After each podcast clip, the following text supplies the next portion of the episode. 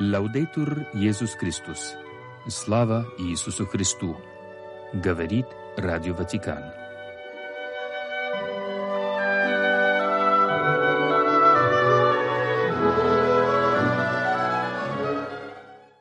Сегодня, 24 февраля, католическая церковь чтит память святого Сергия, мученика Кесарийского, который был предан смерти за отказ принести языческую жертву Юпитеру. Святой мученик Сергий был обезглавлен в Кесарии Палестинской в 304 году во время гонений на христиан императором Диоклетианом, который сам происходил из низшего социального класса, будучи внуком раба. Но стоит особо подчеркнуть, что происхождение человека не так важно, как низменные черты его человеческой сущности. В конце концов, большинство учеников Иисуса принадлежали к самым низким классам, но пребывание с учителем сделало их великими.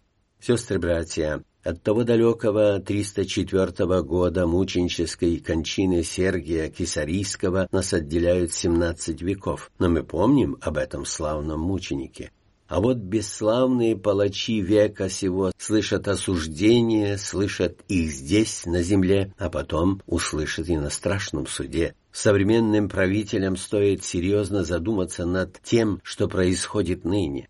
Сегодня мы возносим молитвы к милосердному Богу, вспоминая, что в такой же день, 24 февраля 2022 года, началась кровопролитная война, которая по-прежнему продолжает откладывать свой неизгладимый отпечаток в судьбах миллионов людей со всех сторон. Перед человечеством стоят серьезные вопросы, сколько еще жизней придется потерять, сколько еще городов будет разрушено, а сколько людей в мире должны умереть от голода, прежде чем абсурдность этой войны наконец станет очевидной, правда, очевидной для тех, кто начал эту ужасную, бессмысленную и бездарную войну. В глазах мира мы, христиане, часто кажемся безоружными, беспомощными, но это не так. У нас есть оружие — молитва. Милосердный Боже, даруй народу Твоему обратиться к Тебе в чистоте сердечной и получить по великой милости Твои блага, о которых они просят в своих искренних молитвах. Господи, по благости Твоей, пребывай с народом Твоим, чтобы, уповая на Твою защиту, он был избавлен от всяческих бедствий и опасностей. И да будет так.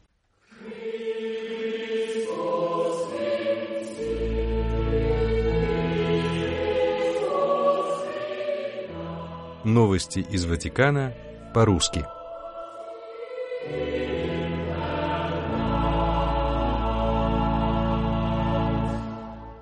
Ватиканская газета «Л'Осерваторе Романо» опубликовала размышления папского лимузинария префекта Ватиканского департамента милосердия кардинала Конрада Краевского, посвященные второй годовщине полномасштабной войны на Украине.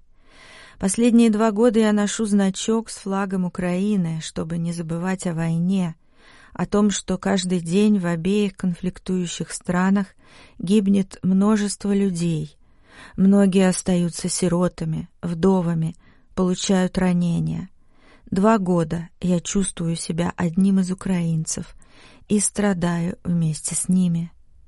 Два года я молюсь о мире, и каждый день, совершая святую мессу, Останавливаюсь в тишине после молитвы «Отче наш», когда произношу слова «Избавь нас, Господи, от всякого зла и даруй мир в дни наши». В течение двух лет каждый день я молюсь, чтобы оба президента и их советники сели за стол переговоров и тем самым спасли человеческие жизни. Пока они этого не сделают, череда смертей будет продолжаться, пишет кардинал Краевский. Семь раз я был на Украине по поручению Святейшего Отца и видел то, чего никогда не должно происходить. Один человек убивает другого, брат брата. Война, похоже, развязана в отместку народу, имеющему право жить в мире. За эти два долгих года я также увидел огромную и невероятную солидарность Я встретил множество людей доброй воли, которые посвящают свое время и ресурсы помощи ближним, то есть миллионам беженцев, которые были вынуждены покинуть дома из-за войны с одним лишь пластиковым пакетом в руках. Многие люди доброй воли до сих пор принимают в своих домах украинских беженцев. Таково второе лицо этой проклятой войны, и оно дает надежду. Я благодарен Господу за то, что из одного только Рима, благодаря очень многим неравнодушным, нам удалось отправить более 240 грузовиков с гуманитарной помощью в регионы, разоренные войной. Это сущая правда. Любая война — поражение, говорит Папа Франциск. Верно и то, что все государства производят и продают оружие, зарабатывая на этом большие деньги. И также верно, что почти никто не говорит о мире, кроме Святейшего Отца. Повторяется лишь одна фраза «Хочешь мира? Готовься к войне». Так принуждают покупать оружие. Поэтому я задаюсь вопросом, когда же воцарится мир в моем сердце, когда я смогу стать человеком, способным сеять мир и дарить покой. Лично я наполняюсь миром, когда испытываю милосердие. Когда после исповеди мои грехи прощаются, и я начинаю прощать, именно тогда я исполняюсь покоя, который исходит не от мира сего, а непосредственно от Бога. В этот момент я становлюсь его живым образом. Милосердие — это второе имя Бога. Первое же — любовь. Самая важная заповедь призывает нас любить Бога и ближнего. Мир — это не только прекращение огня, заключение перемирия, но и обличение в милосердие, то есть прощение и просьба о прощении. На первом месте у человека должен быть Бог, на втором — ближний, а на третьем — он сам. Все остальные впереди, все они важнее, их жизнь важнее нашей. Мир созидает тот, кто самое первое место предоставляет Богу, любящему жизнь, каждую человеческую жизнь. В эти дни из римской базилики Святой Софии по поручению Папы Франциска отправится еще один грузовик с продовольствием для украинского народа. Это помощь людям, истерзанным войной, но не потерявшим надежду, и убежденным, что мир еще возможен. Мы должны поддерживать их молитвой, которая для верующих может свернуть горы, не говоря уже о том, чтобы остановить эту безумную войну. Свое послание кардинал Конрад Краевский завершает молитвой. «Господи, я смиренно взываю к Тебе о чуде мира. Ты, всемогущий, знаешь, что мы нуждаемся в мире, который можешь дать только Ты. Даруй тем, кто содействует Ему, упорствовать в добре, а тем, кто препятствует Ему, обрести исцеление, примириться с Тобой и со своими братьями, отвернувшись от зла, ибо любая война — это всегда поражение.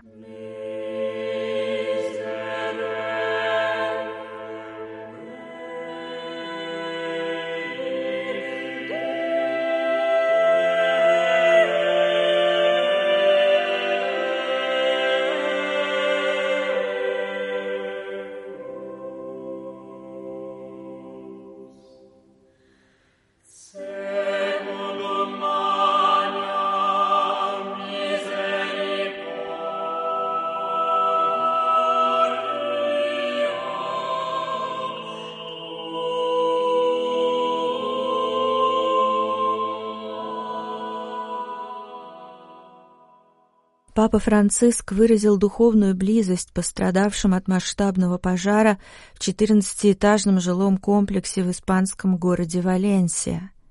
В телеграмме на имя поместного архиепископа Энрике Бенавента Видаля госсекретарь Ватикана кардинал Петро Паролин сообщает. Святейший Отец внимательно следит за известиями о мощном пожаре в жилом доме, расположенном в квартале Эль-Кампанар.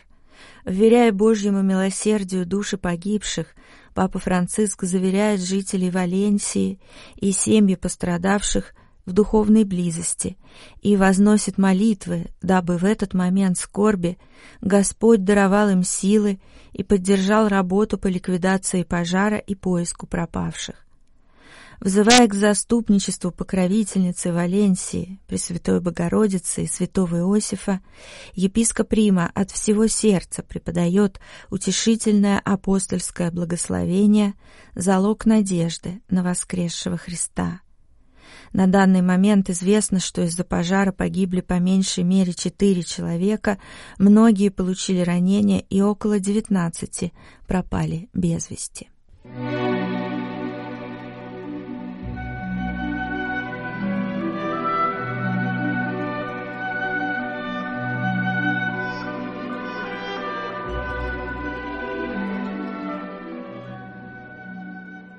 В то время Иисус сказал ученикам своим, «Вы слышали, что сказано, люби ближнего твоего и ненавидь врага твоего. А я говорю вам, любите врагов ваших, благословляйте проклинающих вас, благотворите ненавидящим вас и молитесь за обижающих вас и гонящих вас, да будете сынами Отца вашего Небесного ибо Он повелевает солнцу восходить над злыми и добрыми, посылает дождь на праведных и неправедных, ибо если вы будете любить любящих вас, какая вам награда? Не то же ли делают и мытари? И если вы приветствуете только братьев ваших, что особенного делаете? Не так же ли поступают и язычники? Итак, будьте совершенны, как совершен Отец ваш Небесный.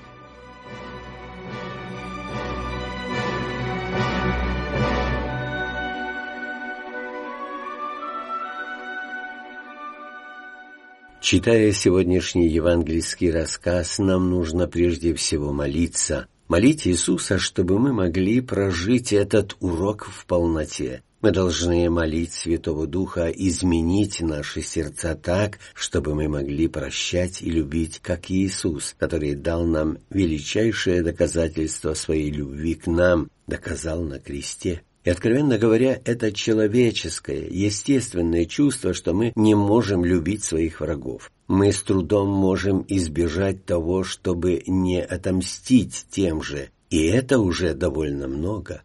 Сестры-братья, Бог создал наши сердца такими, что они не могут быть равнодушными, безучастными ко всему, что происходит в этом мире вокруг нас, Достаточно поверхностного взгляда на состояние этого страшного мира, в котором мы каждый день становимся свидетелями ужасающих происшествий. Мы даже не перечисляем всего этого, ведь разумный человек видит, анализирует, сравнивает, и на многих снисходит прозрение, когда беда входит в их дома, в их искалеченные жизни но, к великому сожалению, над многими давлеет страшная духовная слепота.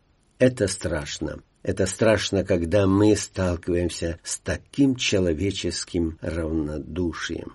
Сестры-братья, у нас нет другого выбора, кроме как подражать нашему Небесному Отцу, правда, не в Его силе, мудрости или разуме, но в Его благости и милосердии подражайте Ему, который не только заставляет свое солнце восходить на злых и на добрых, дает дождь на праведных и неправедных, но и пожертвовал своим сыном, своим возлюбленным сыном, ради доброго разбойника, ради блага всех людей, ради блага каждого из нас».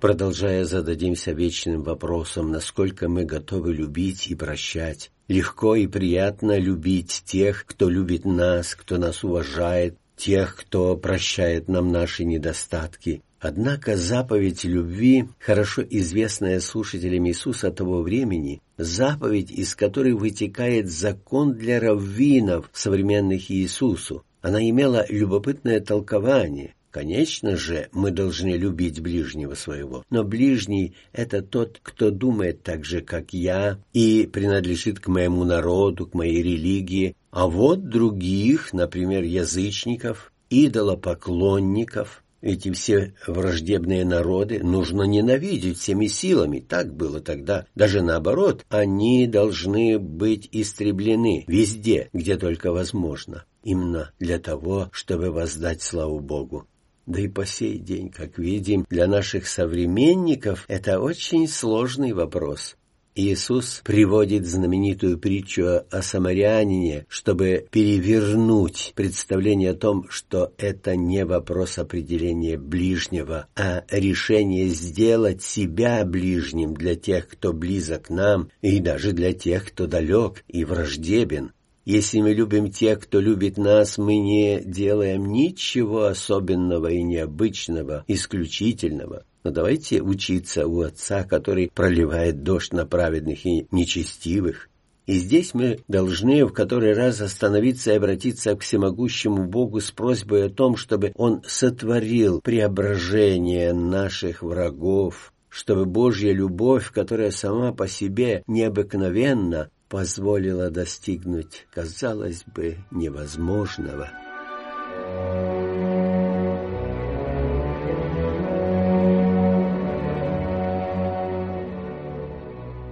И в заключение нашей беседы все-таки осмелимся сказать, что слова Иисуса о любви и прощении могут вызвать у многих смешанные чувства. Ведь война причинила столько боли, столько горечи, но в то же время мы должны быть осторожны и смиренны, чтобы не обесценить этих слов Иисуса. И в конечном итоге Иисус рассуждает предельно ясно. Да если мы любим тех, кто любит нас, то что необычного мы делаем? Для нас совершенно естественно любить тех, кто нам симпатичен. Однако новизна Евангелия заключается в том, чтобы нарушить привычный порядок вещей, преодолеть наши низменные побуждения, преодолеть наши симпатии, антипатии, безразличия, преодолевая инстинкты внутри себя, но не из-за чувства собственного превосходства, а лишь для того, чтобы подражать мудрости Бога Отца, дающего каждому человеку возможность выбора между добром и злом. И опять же, мы должны быть осторожны, чтобы не преуменьшить значение этих слов Иисуса о любви и прощении. Любовь к врагам и молитва об их обращении – это дело весьма сложное, оно требует многолетней дисциплины, подготовки, личного обращения. И все же Иисус сделал это раньше всех причем сделал с чувством собственного достоинства, сделал с твердой решимостью. Но мы еще раз подчеркиваем, что любить своих врагов это не значит позволять использовать себя, но всегда отстаивать свои собственные доводы. Посмотрите, как вел себя Иисус во время глумливого суда, которому он подвергся, и как ему удалось примирить милосердие и справедливость, о которых он так просил своих учеников и первым применил на деле и да будет так. Слава Иисусу Христу, Лавдетур Иисус Христос.